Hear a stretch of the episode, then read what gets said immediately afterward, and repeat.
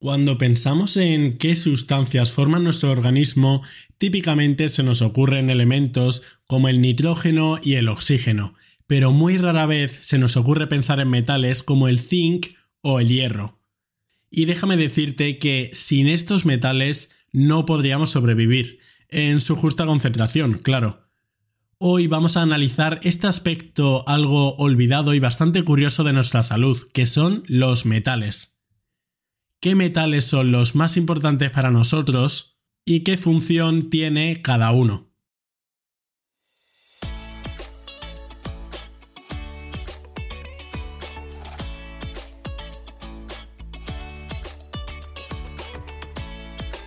Buenos días, bienvenido a Entiende tu Salud, un podcast divulgativo para aprender sobre medicina y temas sanitarios de forma sencilla.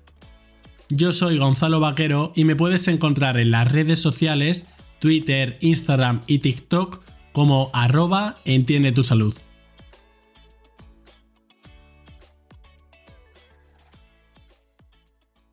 Hay seis elementos que forman más del 95% de la composición corporal. El carbono, el hidrógeno, el oxígeno, el nitrógeno, el fósforo y el azufre pero no nos podemos olvidar del porcentaje restante, porque aunque sea alrededor de solo el 4 o el 5% del total, es absolutamente vital para nosotros. Y en cuanto a metales, podemos decir que hay 10 en concreto que son fundamentales para la vida. Te voy a decir estos 10 más importantes. Sodio, potasio, magnesio, calcio, molibdeno, manganeso, hierro, cobalto, cobre y zinc. Todos estos metales tienen roles biológicos muy importantes, pero tanto su exceso como su carencia se relacionan con multitud de enfermedades, alguna de ellas incluso mortal. Hoy nos vamos a centrar en estos 10 elementos. Vamos a ver sus funciones más relevantes y qué problemas conlleva tanto el exceso como su escasez. Vamos a empezar por el sodio y el potasio, continuaremos con el calcio, magnesio y manganeso y terminaremos con el hierro, cobre y zinc. Parece mucha información, pero ya verás que vas a poder irte con las cosas más importantes. Sodio y potasio. Ya hemos repetido un par de veces que todos estos 10 metales son vitales, pero si tuviéramos que elegir solo un par de ellos, puede que nos quedásemos con el sodio y con el potasio.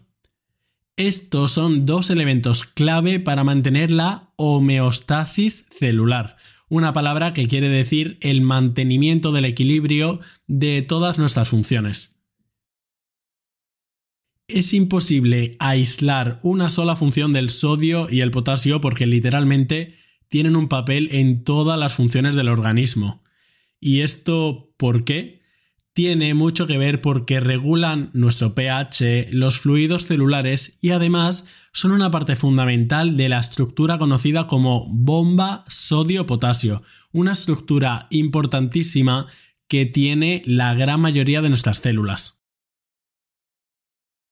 Simplificándolo bastante, podemos decir que si hay sodio en algún compartimento, este sodio atraerá agua.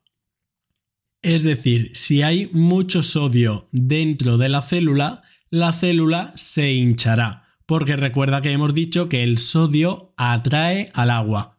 Ya solamente con este dato puedes dar explicación a muchos procesos. Por ejemplo, esta es básicamente la razón por la que tomar mucha sal te aumenta la tensión arterial, porque la sal de mesa es cloruro sódico, tiene sodio, y al meter este sodio en nuestras comidas e ingerirlo, favorecemos que retengamos líquido y así que aumente la presión arterial, porque la sangre, en definitiva, es agua. Porque otra vez no olvides que el sodio atrae al agua. Y otro ejemplo real interesante relacionado con esto de que el sodio atrae agua. Este es también el motivo por el que no debemos tomar agua de mar para beber. Esto es porque el agua de mar, como bien sabes, es salada, lo cual implica mucho sodio. El tomar esta cantidad elevada de sodio hace que entre mucho en tus células y que éstas se hinchen porque el sodio atrae agua. Y si una célula se hincha demasiado, puede explotar y morirse. Estos dos ejemplos serían si hubiera demasiado sodio. Pero ¿qué pasa si hay muy poco? Esto se llama hiponatremia, poco sodio en sangre, lo cual es una de las alteraciones más frecuentes de los iones de nuestra sangre. La hiponatremia, el demasiado poco sodio en sangre, puede ocurrir por cosas como beber agua de forma exagerada o por enfermedades como exceso de hormona antidiurética. La hiponatremia grave puede ser incluso mortal si no se trata. Al principio se pueden notar síntomas como fatiga o debilidad y náuseas, pero si progresa puede haber convulsiones, edema cerebral e incluso acabar con la vida. Y por otro lado, el potasio. Este, al igual que el sodio, forma parte de la bomba sodio-potasio, dentro de la cual no nos vamos a meter porque es suficiente con que sepas que es una estructura totalmente indispensable para mantener el equilibrio de nuestro cuerpo. Y si hay alteraciones graves tanto del sodio como del potasio, se puede afectar irremediablemente esta maquinaria. Lo malo del potasio respecto al sodio es que el margen de concentración de potasio en sangre es mucho más estrecho que para el sodio y por eso las alteraciones del potasio son bastante frecuentes. La disminución de potasio se llama hipocaliemia y es uno de los trastornos electrolíticos más importantes de todos, lo cual es fundamentalmente porque una carencia importante de potasio es un gran factor de riesgo para el corazón, que puede causar arritmias cardíacas y esto puede ser fatal. Esta pérdida de potasio puede ocurrir por multitud de motivos, por exceso de fármacos diuréticos, por vómitos o por diarreas profusas o aspectos como el consumo elevado de alcohol y las enfermedades del riñón. No sé si te has fijado que he comentado ahora mismo que también los vómitos y la diarrea pueden provocar hipocaliemia, una disminución del potasio en sangre, lo cual es una de las causas más frecuentes de esta alteración. Cuando vomitamos o cuando tenemos diarrea, significa que estamos perdiendo muchos líquidos y muchos iones, muchos metales, y que además no estamos absorbiendo bien los que ingerimos, y por tanto disminuyen en nuestro organismo. Realmente disminuyen muchos, no solo el potasio, pero recuerda que antes dijimos que el rango de seguridad del potasio es muy estrecho. Y saber que puede disminuir el potasio por todas estas causas y que además esto puede provocar alteraciones cardíacas muy graves es importante, por ejemplo, para entidades tan frecuentes como en las diarreas profusas o en personas con anorexia o con bulimia que se autoprovocan el vómito frecuentemente. De hecho, esta es una causa importante de mortalidad en este último grupo de personas, las personas que se autoprovocan el vómito. Puede que te hayas preguntado por qué hablamos más de la carencia de potasio que del exceso. Esto es porque la hipercaliemia, el exceso de potasio en sangre, es bastante más raro, porque cuando nuestro cuerpo detecta que nos estamos pasando de concentración de potasio, directamente lo excreta por la orina. Aunque no es algo muy frecuente, el exceso de potasio también puede ser grave y puede verse en pacientes como aquellos con problemas del riñón y que por tanto no puedan expulsar este exceso de potasio que decíamos, y también puede ocurrir en pacientes que tomen fármacos como la digoxina, un fármaco frecuente para la insuficiencia cardíaca. Esto es lo más relevante del sodio y el potasio. Ideas claves.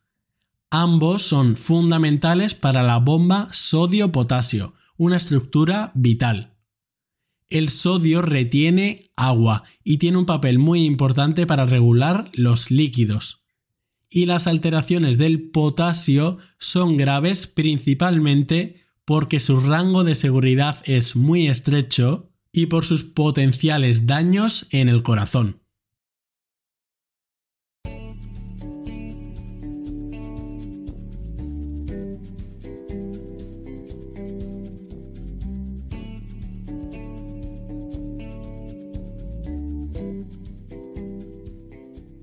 Pasemos a los dos siguientes metales, el calcio y el magnesio.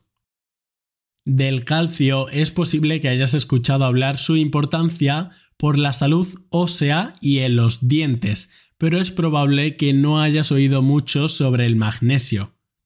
Déjame decirte que el magnesio es, de hecho, el segundo metal más abundante dentro de las células y tiene un papel muy importante en áreas como el sistema nervioso y el cardiovascular. Además, el magnesio es activador de más de 200 enzimas, casi nada, y las enzimas son proteínas fundamentales para que ocurran las reacciones químicas de nuestro cuerpo, y básicamente todo son reacciones químicas. El calcio, además de en los huesos y en los dientes, tiene un rol crucial tanto en la vida como en la muerte de las células, y el calcio es uno de los mensajeros clave para que las células se comuniquen entre sí. Las concentraciones de calcio en sangre se regulan principalmente por tres hormonas. La paratormona, una hormona que aumenta el calcio en sangre y que es secretada en las glándulas paratiroides, la calcitonina, una hormona que disminuye el calcio en la sangre y que secreta el tiroides, y la vitamina D, una vitamina muy relacionada con el calcio y con la salud de los huesos. Y al igual que con el resto de metales e iones, tanto un exceso de calcio como una disminución puede acarrear distintos problemas. La hipercalcemia, el exceso de calcio, puede ocasionar desde piedras en el riñón hasta dolor en los huesos, debilidad o problemas neurológicos o psiquiátricos. Por lo que veis que puede ser bastante heterogéneo. Y por otro lado, la hipocalcemia, los niveles disminuidos de calcio, puede dar la cara típicamente por contracciones o espasmos musculares, aunque también puede ocasionar ataques epilépticos o problemas cardiovasculares. Una de las causas más frecuentes de hipocalcemia es el hipoparatiroidismo, es decir, la carencia de paratormona, que recuerda que era una hormona que aumentaba el calcio en sangre. Por tanto, si falta esta hormona, la paratormona, que se secreta en las glándulas paratiroides, disminuirá el calcio en sangre. Y tampoco es raro que la causa de la hipocalcemia sea una falta de vitamina D. Pasemos a uno de los metales más conocidos por su papel en nuestro cuerpo, el hierro. El hierro es efectivamente uno de los 10 metales vitales para nosotros, y no solo en los seres humanos, sino también es un elemento esencial en organismos menores como muchas bacterias. En nuestro cuerpo el hierro se encuentra en proteínas como la hemoglobina, que puede que te suene, y la mioglobina. La hemoglobina es una proteína que está en los glóbulos rojos de la sangre y su papel es el de transportar oxígeno. Cada hemoglobina tiene cuatro moléculas de hierro y es precisamente este metal el que le da a la hemoglobina su color rojo característico y por tanto el responsable de que la sangre sea roja. Sin embargo, a pesar de que el hierro es un elemento indispensable, también es muy tóxico, por lo que hemos desarrollado una serie de mecanismos bastante complejos para defendernos de esta toxicidad. De hecho, una cantidad demasiado grande de hierro es mortal, y este exceso de hierro se puede ver en enfermedades como la hemocromatosis, un trastorno hereditario que altera el equilibrio del hierro. Pero mucho más común que el exceso de hierro es su carencia, y la falta de hierro es la causa más frecuente de anemia en seres humanos. Esta se conoce como anemia ferropénica y ocurre cuando hay un desequilibrio entre el hierro que tenemos y el hierro que perdemos. Algunas causas de anemia por falta de hierro son la falta de hierro en la dieta, el incremento de necesidades de hierro como en el embarazo, la pérdida abundante de sangre, porque recuerda que el hierro iba en la sangre, o en alteraciones de la absorción del hierro en nuestro intestino, como en la enfermedad de Crohn o en la celiaquía. Veamos ahora brevemente algunos de los metales que nos faltan. El cobre, el manganeso, el cobalto y el zinc. El cobre es fundamental para muchos procesos, pero es otro de los elementos que debemos tener muy controlados. Puede que la enfermedad más conocida por acúmulo de cobre sea la enfermedad de Wilson.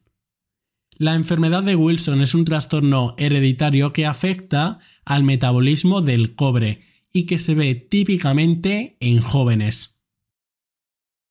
En esta patología, la enfermedad de Wilson, no se es capaz de metabolizar correctamente el cobre y se acumula, lo cual afecta sobre todo a dos órganos en concreto, el hígado y el cerebro. Siempre hay que pensar en la enfermedad de Wilson ante un joven con síntomas de daño hepático, como coloración amarillenta de la piel y las mucosas, y ante trastornos psiquiátricos en jóvenes, porque recuerda que hemos dicho que también afecta al cerebro. El zinc regula muchas funciones diferentes, desde la inflamación hasta el crecimiento o el apetito y la piel. Su carencia, la carencia de zinc, afecta a tantos niveles que no podríamos decir una única consecuencia, pero puede que la más relevante sea el sistema inmune. El zinc es esencial para el correcto funcionamiento del sistema inmune y una deficiencia de este se asocia tanto a infecciones como a otras alteraciones de nuestra inmunidad. Y por último, el cobalto, cuyo hecho más relevante a destacar es su influencia con la vitamina B12. El cobalto es una parte fundamental de esta vitamina, la B12, la cual tiene funciones relacionadas sobre todo con el aparato nervioso y con la sangre. La carencia de cobalto provoca a su vez carencia de la B12 y esto anemia, otro tipo de anemia, pero la falta de B12 también altera otras funciones diferentes como la inmunidad y a las neuronas. Resumen rápido de algo importante de cada uno de estos metales para que te quedes con ello. El calcio y el potasio son clave para mantener nuestro equilibrio interno. El sodio juega un papel muy importante para regular la cantidad de líquidos y las alteraciones del potasio son muy peligrosas por los riesgos al corazón. El calcio se regula principalmente por tres hormonas, la paratormona, que lo aumenta, la calcitonina, que lo disminuye, y la vitamina D, que también lo aumenta en sangre, el cual no solo sirve para la salud ósea y los dientes, sino también para la comunicación entre células. El hierro se encuentra en la hemoglobina, cuya función es la de transportar el oxígeno en sangre y que además su deficiencia es la causa más frecuente de anemia en todo el mundo. Del cobre cabe destacar su relación con la enfermedad de Wilson, enfermedad típica de los jóvenes en la que se acumula cobre y se daña sobre todo el hígado y el cerebro. El zinc es muy importante a muchos niveles, pero sobre todo en la inmunidad. Y el cobalto es fundamental sobre todo por su relación con la vitamina B12. Estas son algunas de las claves por las que los metales son fundamentales para nosotros. Sí, son elementos que tenemos en muy poca concentración, pero cuya estructura, propiedades y función son indispensable para nuestro organismo. Espero que con este episodio te hayas hecho una idea mucho más clara de este tema bastante desconocido. Puedes darle a seguir al canal para no perderte los siguientes y si te ha gustado me puedes ayudar dejando una valoración de 5 estrellas en la plataforma donde escuches podcast y recomendárselo a tus amigos para difundirlo. Como siempre, muchas gracias y hasta otra.